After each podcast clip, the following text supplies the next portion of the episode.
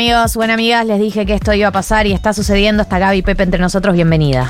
¿Qué tal? ¿Cómo va? Uy, perdón porque no te no estamos tan arriba como otras Sí, no, columnas. no, lo- es comprensible, es comprensible. ¿Cómo andan? Bien.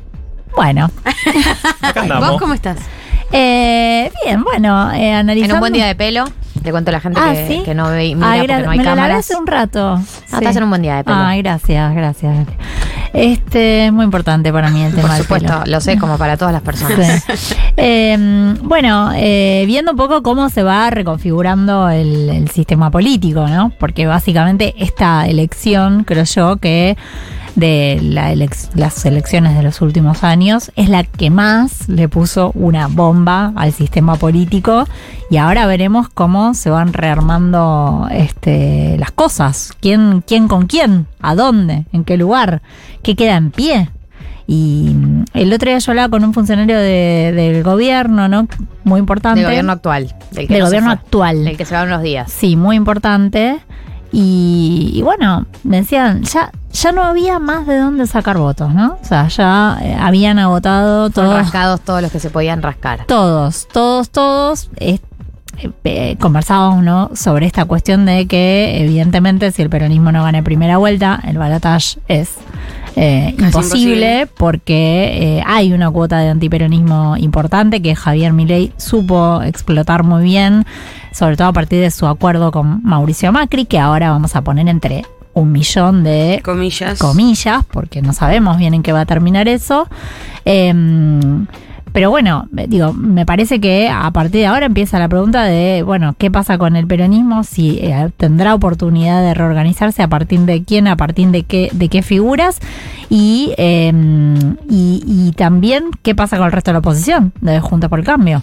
Porque la verdad que lo que no está claro de estos primeros días, yo lo estaba escuchando recién eh, estas eh, consideraciones que hacían sobre Caputo, sobre cómo se va armando el gabinete, eso no está claro realmente No. si el gobierno de Javier Milei va a ser un gobierno aline- aliado con Mauricio Macri y el PRO o si va a ser un gobierno aliado con una parte del peronismo que es un poco lo que se empieza a ver ¿Con qué parte del peronismo? con el peronismo no kirchnerista, digamos, ¿no? Ya Está- llora Córdoba ahí. Claro, bueno, Schiaretti ya lo ya eh, Claro, se empieza a ver. firmó, firmó muy rápido Schiaretti ahí. rapidísimo. Bueno, de hecho, no sorprende porque realmente la, la campaña eh, eh, para hacia el balotaje se la pasó hablando, este, criticando a Massa, eh, Schiaretti, ¿no? Y una caja importante que es la de ANSES. Se queda. Se queda con algo muy importante, Muy que es ANSES, ahí donde pone a su ministro de Economía, Osvaldo Giordano.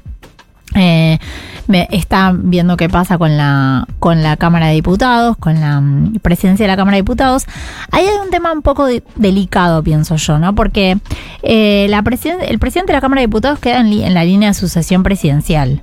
Entonces, la realidad es que lo que viene sucediendo en los últimos años, es decir, sobre todo post-2001, es que eh, lo lo que se hace es que el presidente de la Cámara de Diputados sea un hombre del oficialismo Claro. y no otra persona, por más que el oficialismo no tenga el número, porque de hecho en 2015, cuando gana Mauricio Macri, eh, ellos, el, eh, Juntos por el Cambio, no tenía, eh, cambiemos en ese momento, no tenía el número para poner claro. presidente de la Cámara de Diputados.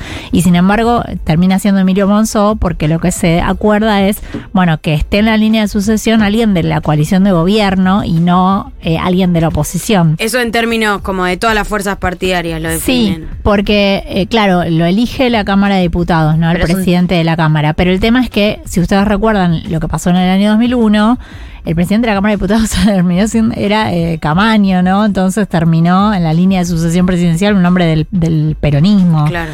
Eh, entonces no sería la, verdad que lo, lo ideal en este contexto. ¿Las opciones son Ritondo Randazo? Ritondo Randazo, pero después está también Sago, que es un hombre de la libertad avanza, que es justamente quien podría ser o quien se está hablando de, bueno, si, si lo ideal es que quede alguien del oficialismo, tal vez es- sería mejor que eh, quede este... ¿Cómo se llama? Sago. Sago, no, no recuerdo en ese momento. Sago. Sí, S-A-G-O. con Z. Mira, no lo tengo ni junado. Ah, con C. No, va a tener que recordar un par de caritas. Eh, claro, exactamente, exactamente. Y conocer algunas también, porque hablabas, eh, ¿no? O sea, hay parte de exfuncionarios del menemismo que, que reaparecieron, abrieron las tumbas, dijeron, es nuestro momento y... Oscar Sago se llama, es este diputado nacional electo por la Ciudad de Buenos Aires por la eh, Libertad Avanza. Eh, después digo, bueno, ahora está eh, sonando esta idea de, eh, de eh, Daniel Scioli, secret- posible secretario de Turismo, estaba dando Le vueltas. contémosle a la gente porque esto es algo de los últimos Sí. minutos que nosotros lo- lo- nos lo contaron recién por Twitter los oyentes, lo veíamos en redes eh, sociales y en algunos portales, C5N, ámbito, algunos portales ya lo están levantando. Eh, Daniel Scioli, Daniel Scioli, Scioli, funcionario del gobierno de Javier Milei.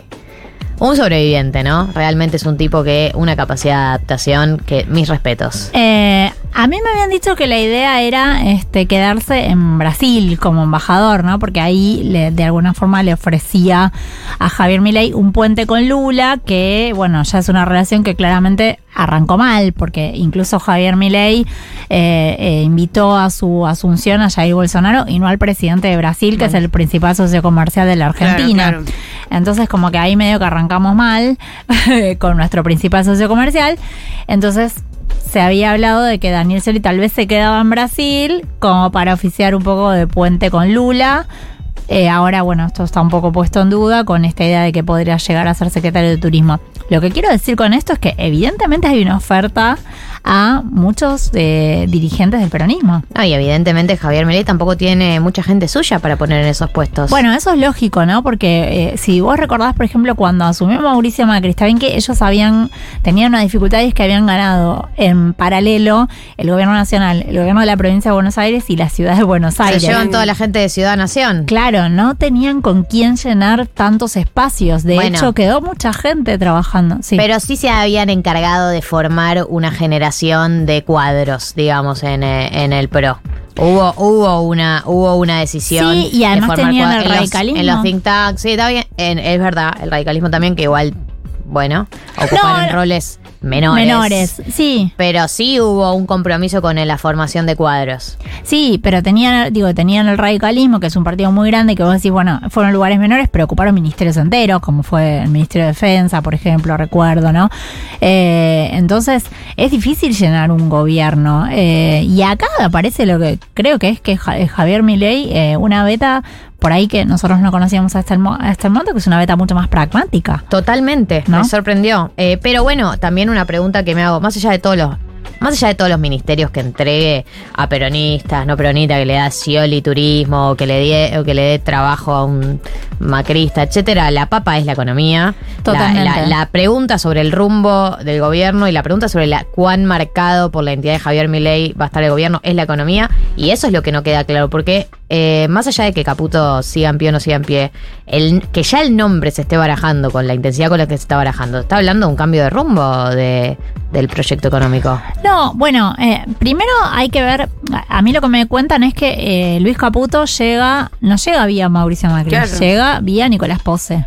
Eh, lo, que hay, lo que hay que pensar, digo, es, Javier Milei viene de Corporación América, de donde también salen Nicolás Pose, que va a ser su jefe de gabinete, donde también estuvo Guillermo Francos, que va a ser su ministro del Interior.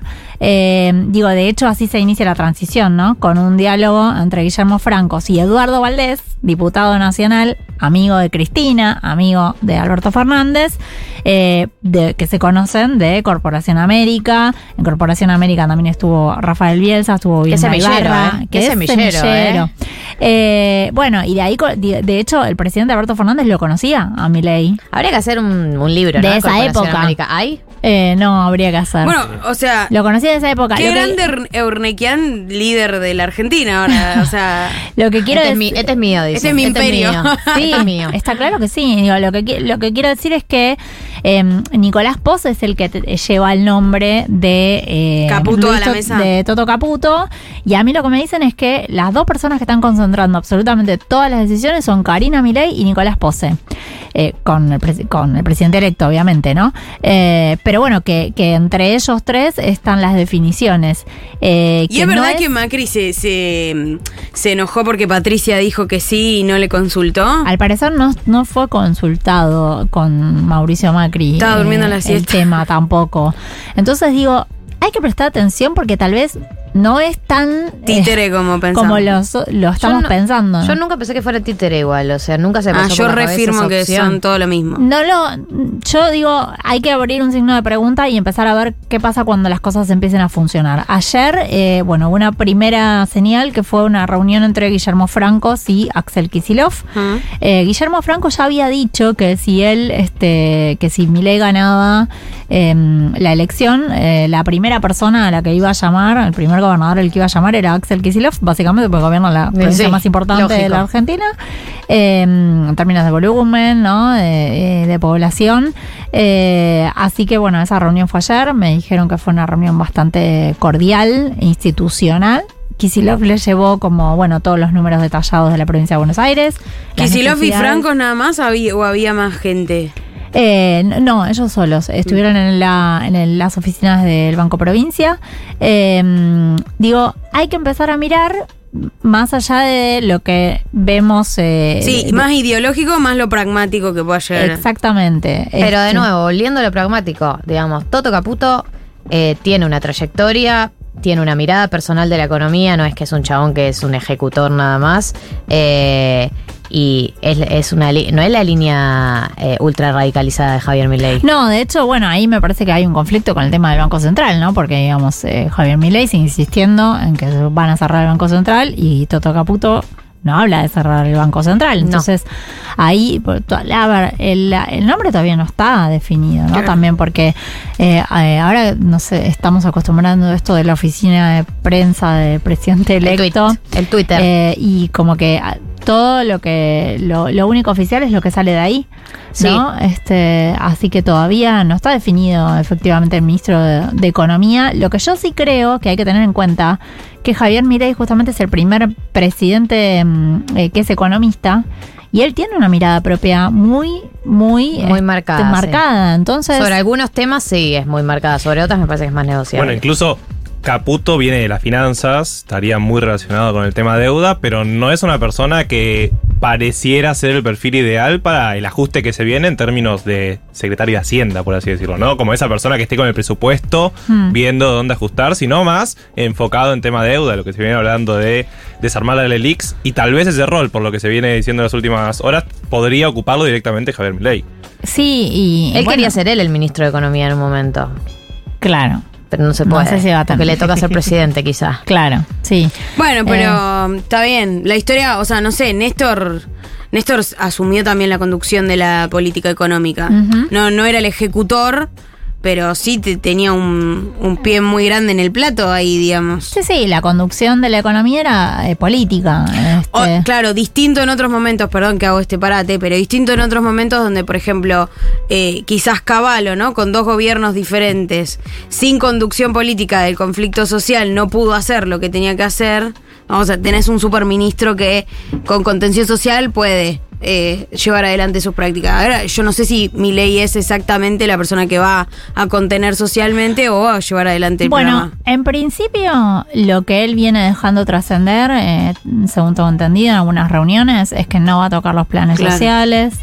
Eh, yo lo, lo digo, esto tal vez eh, va a ser una decepción para muchos de sus votantes, Con la tuya, contribuyente. porque muchos de sus votantes pensaban que era el momento de, de terminar ¿no? con los planes sociales. Eh, bueno, Javier Milei ya dejó de entender, Y obvio, de ¿no? entender que, que no. Claro, no es ningún boludo, perdón que lo diga así, pero. Por supuesto, por supuesto que no. Eh, peronismo. Sí. Peronismo dos puntos. Peronismo desarrolle. Desarrolle. Desarrolle. Eh, Bueno. es- a ver, entiendo que es rápido Sí. para sacar conclusiones que vayan más allá de eh, primeras emociones post derrota, pero me, me genera curiosidad que, que si hubo algún movimiento esta semana y que tenés para no, eh, todo lo, eh, a ver, lo que queda en pie, que es este Axel Kisilov de, de- digo por el kirchnerismo, está muy enfocado en ver cómo va a gestionar la provincia de Buenos Aires eh, y, y no pensando en el liderazgo, la reconstrucción, qué hacemos. Creo que nadie está pensando en este momento En eso. en ir a la calle Mateu, a donde está el edificio del PJ, a ver, che, cómo nos reorganizamos. Me parece que todavía falta para eso. Eh, hay que Nadie ver- tiene la llave, Mateo, me no parece. saben quién se quedó con la llave. Claro. No, porque Alberto es el presidente de PJ. Este, digo, ¿Se, se va a llevar la llave a España? se va a España y se va el, te- el 10 de diciembre. O sea, le entrega la banda Ay, a, Dios mío. a Milei y adiós. En Este, pelotas, en pelotas. Adiós.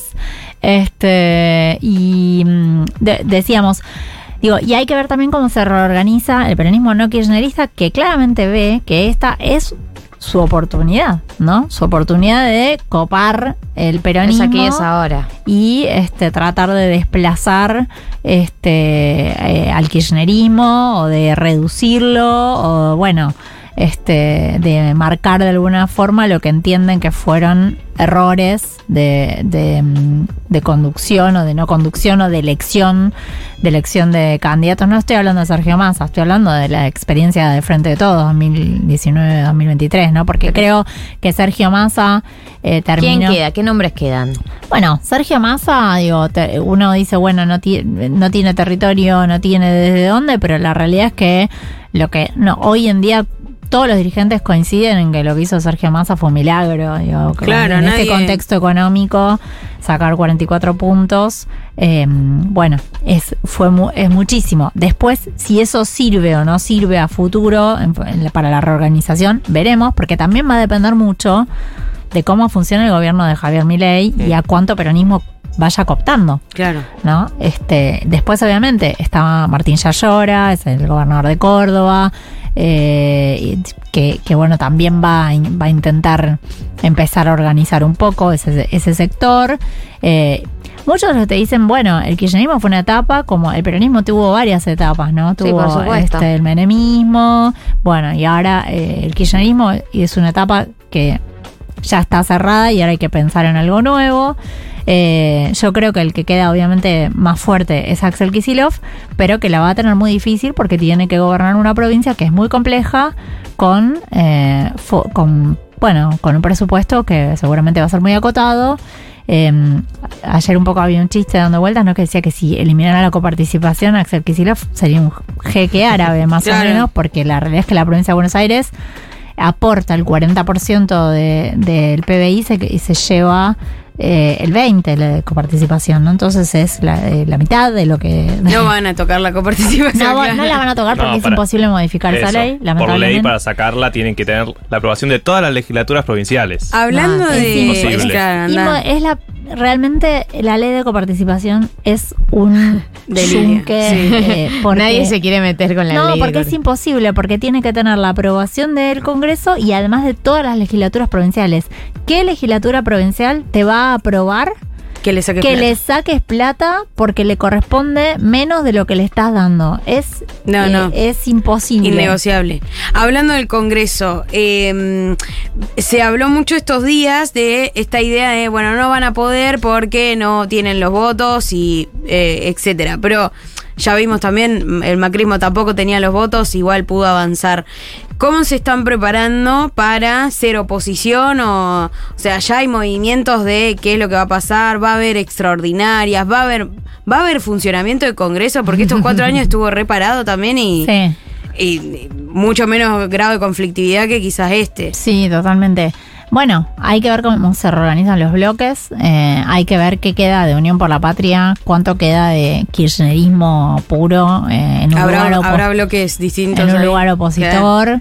Eh, ahí, ahí hubo, cuando se armaron las listas, digo, Cristina tuvo muchísima injerencia en la lista de Unión por la Patria. De hecho, básicamente, Sergio Massa le entregó el armado Todo, de todas sí. las listas a cambio de, la candidatura presidencial. Eh, bueno, ahora hay gran parte de los diputados y senadores de Unión por la Patria van a quedar este, con el liderazgo de, de Cristina.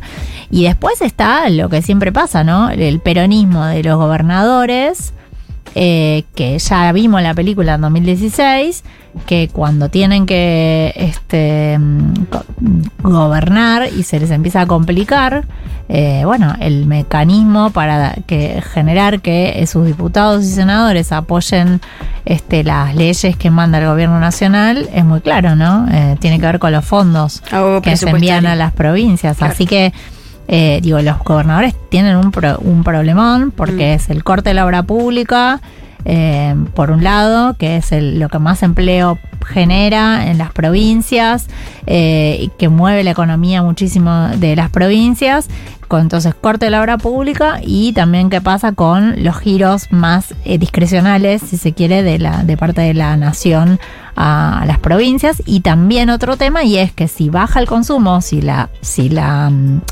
Sí, eh, si hay una- si la economía una recesión. Claro, si la economía entra en recesión y baja el consumo, bueno, también bajan los fondos que se coparticipan, ¿no? Claro.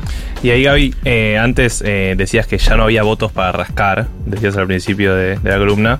¿Hubo pase de facturas a algunos de estos gobernadores eh, de lugares? Porque se habla del 30% en Córdoba, del 55% en provincia. Mm. Eh, ¿Hubo pase de facturas el domingo o en estos días eh, para algunos gobernadores en particular? ¿O fue tabula rasa? No, eh, bueno, yo escuché un poco, ¿no? En, eh, de esto de los gobernadores. Se llevaron un montón de plata durante estos años del gobierno nacional. Se llevaron un montón de obra pública, se llevaron un montón de fondos, eh, desdoblaron todas las elecciones Mm. provinciales, no trabajaron en las PASO, trabajaron cuando les tocaba lo propio, que eran las elecciones generales, y en el balotaje yo, a mí me pasó, digo, la última semana de la campaña, que, o la anteúltima, que estuve en la, en el, un día en el búnker, había dirigentes de, mm, de lo que sería la red federal de nuevos dirigentes de- del peronismo, Mm. una, una nueva generación.